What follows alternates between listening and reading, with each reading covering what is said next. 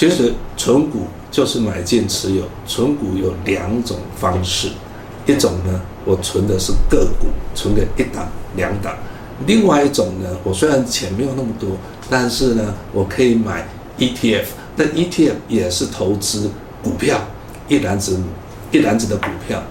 那这两种方式到底是哪一种比较好，哪一种比较稳健呢？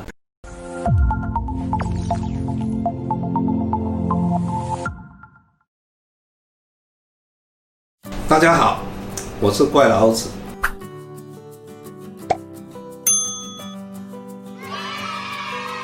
这一集我们要谈的是存股好还是存 ETF 好？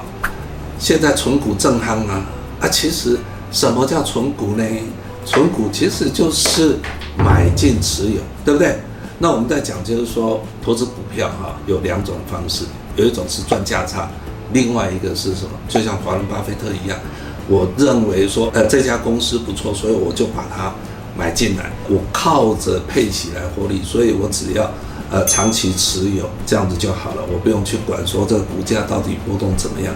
所以这个就是一个存股的概念。那简单说，也就是买进持有。那这两种方式，他们所需要具备的知识是完全不一样的。你如果说要做价差，你就要把技术分析弄好，筹码分析、法人进出。但是存股呢，那很简单，你只要知道说怎么去看这一家企业，这家企业的好坏，你只要会财报，你只要会产业。这样就 OK 了。那我们来看，就是既然是我们说要存股，就是看这家公司的体质。我们最重要的就是这家公司到底有没有赚钱，也就是 EPS，也就是盈余，对不对？那盈余是不是它是成长的？还有这盈余是不是稳定的？如果盈余是不是稳定的，那就是什么？这家公司的竞争力不会稳定。所以你去看看台积电，我们台湾之光，每一年的盈余一年比一年还要多。配的息呢，也是一年比一年还要多啊！那，这样的公司，你干嘛还要做价差呢？你只要买进，长期持有不就好了？接着一个重点，台积电很好，我要买；大立光也很好，你要不要买啊？存个股呢，可能就是存个一档、两档。那另外一个是什么？如果我买的是一档指数型基金，或者是我买的是一个 ETF，追踪股票指数的一个 ETF。那我是不是一篮子的股票？那我们今天要谈的、要分析的，就是说我只要买一两档，跟如果我买一个一篮子都是股票哦，都是存股哦，都是什么买着放着，它只是存个股是什么？我挑个一两档，我喜欢，我觉得它不错的一两档。另外一个是什么？有编撰公司帮我们挑的五十档，那哪一种从存股的角度来看？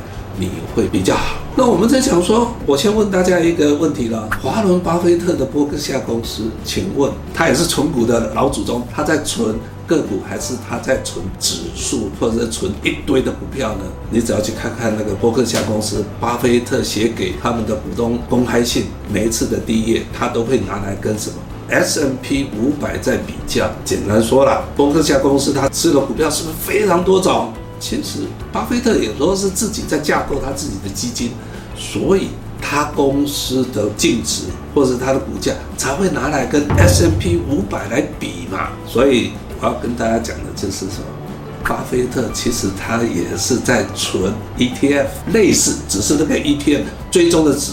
是什么指数？追踪的叫波克夏公司的指数，概念是这样子而已。我们说选好的公司，这是不错。我要选好的公司，问题像现在台积电不错，对不对？你能保证二十年后的台积电也不错，五年后的台积电也不错吗？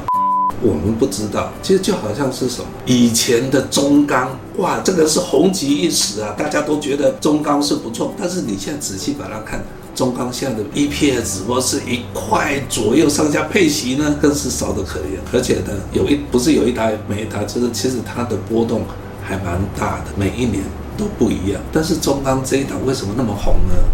其实你只要看看它的历史，它的 EPS，它在过去九十二年的时候，九二九三，民国九二九三年的时候，你有没有看到他们都是平均大概在三四块钱？结果呢，你看它的趋势是不是一路这样下滑下来？这个告诉我们是什么？现在好的股票未来不见得是好。所以存股你现在去选好股票简单，为什么？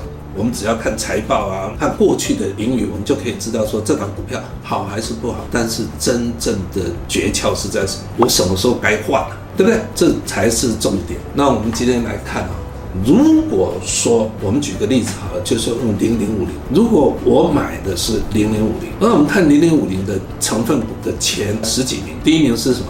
台积电，第二名是红海，第三名是联发科，第四台硕，第五大立光。那我们再看看这些股票好不好？好啊，好的不得了啊！如果你今天去看他们的所有的盈余，其实都很好。那你为什么不持有零零五零？你是不是也是持有这些的好股票呢？那你再注意看，本利比，台积电现在本利比多少？二十二。联发科多少？二十七。你买得下去吗？你可能买不下去，对不对？但是如果从你买零零五零多少，你也是买到这样子的这些股票的组合。重点来了，我什么时候该替换这些股？就是权重要改。现在台积电是第一，如果台积电它的竞争力不够的时候，它是不是就会开始慢慢慢慢掉下来？那么这样你的持股是不是就会越来越少？对不对？也就是什么？如果你持有的一篮子的股票，你持有的是零零五零。你根本不用去思考我什么时候该换，所以你只要持有像零零五零这种市值型的，或者像零零五六，其实它就是什么专门挑选的高配息这些，不管是指数市值的，还是我们在讲说有特别的高配息的这些这些 ETF 呢，其实都是一篮子股票的概念。那我们现在谈谈市值型的。零零五零是台湾前五十大的市值，S M P 五百是前五百大的美国，这个大就真的是好吗？这个市场背后啊，有一只看不见的手。我举个例子好了，什么叫市场？今天你若到那个我们的出境哦，我们要出国的时候去出境，不是大家都要排队吗？然后有很多条线，你有没有发现排队的人数呢？每一条排队人数的长度都差不多。有没有人告诉你说，你去排那里，你去排这里？没有，因为大家都会是怎么样？我要找最短的那个线来排，所以你发现就是说，即使是没有人在引导，但是排出来线都还是一样。股票也是一样啊，这档股票好，表现的不错，所以呢，它的股价才会高嘛。你以为台积电现在占的权重四十个 percent，它一路都是四十个 percent 吗？不是的，你如果去看那个二零一三年的时候，台积电它的。比重大概二三十而已，那只是说现在四十几，代表是什么？台积电或者在我们在半导体的产业，在台湾是一枝独秀，就只是告诉你这件事情而已。你买到了零零五，你是不是买到了一堆的好股票？你为什么单独台积电？单独台积电什么时候你该换？你知道吗？不知道。而且呢，你如果买的是一篮子。是指数，尤其是像比如说你买的像 MSCI 全球的指数，不只是全球区域，美国该买多少，日本该买多少，德国该买多少，这些指数公司都帮你布局好。不只是这样，他们连产业的分配也帮你布局好。所以，我们是不是买买一篮子的股票不是很好吗？那我们现在来看啊，我们来比一比，我要买个股，台积电本一比二十二，你买不下去。但是你晓得零零五零现在的本一比是多少吗？才十六点五八。其实现在零零五零它的每股盈余有大概五块钱左右。那我们在讲就是说，真的是这样子吗？哎，刚刚讲是理论啊，什么市值这样会比较好。那我们就把零零五零在不同的时间点，你有没有看到？在二零一一年有没有哈？一直到现在，你有没有看到盈余是一路的往上涨？然后它的股利以及配息。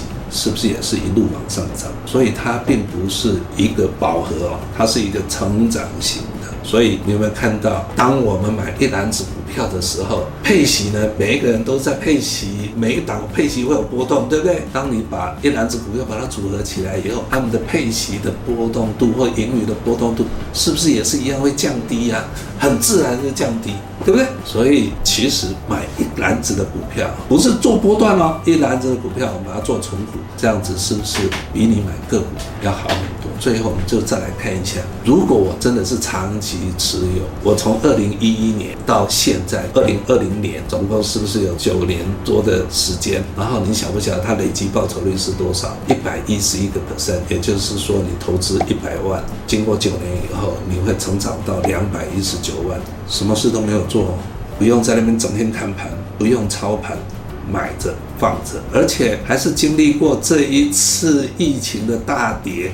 再回来的啊，那这样的话，相当于年化报酬率是九点二个 percent，不好吗？很好嘛。所以你现在想想看，你要存个股，还是你要挑一篮子股票来存呢？当然是一篮子股票嘛。那你想想看，如果你存一篮子股票的话，不用选股，对不对？有时候我是开玩笑，傻傻的买，傻傻的赚了，哇，到哪边去找这么好的，对不对？这样子是不是大家也清楚了解啦？大家如果喜欢怪老子的东西，欢迎订阅这个频道啊！订阅完以后要记得按小铃铛。OK，拜拜，谢谢大家。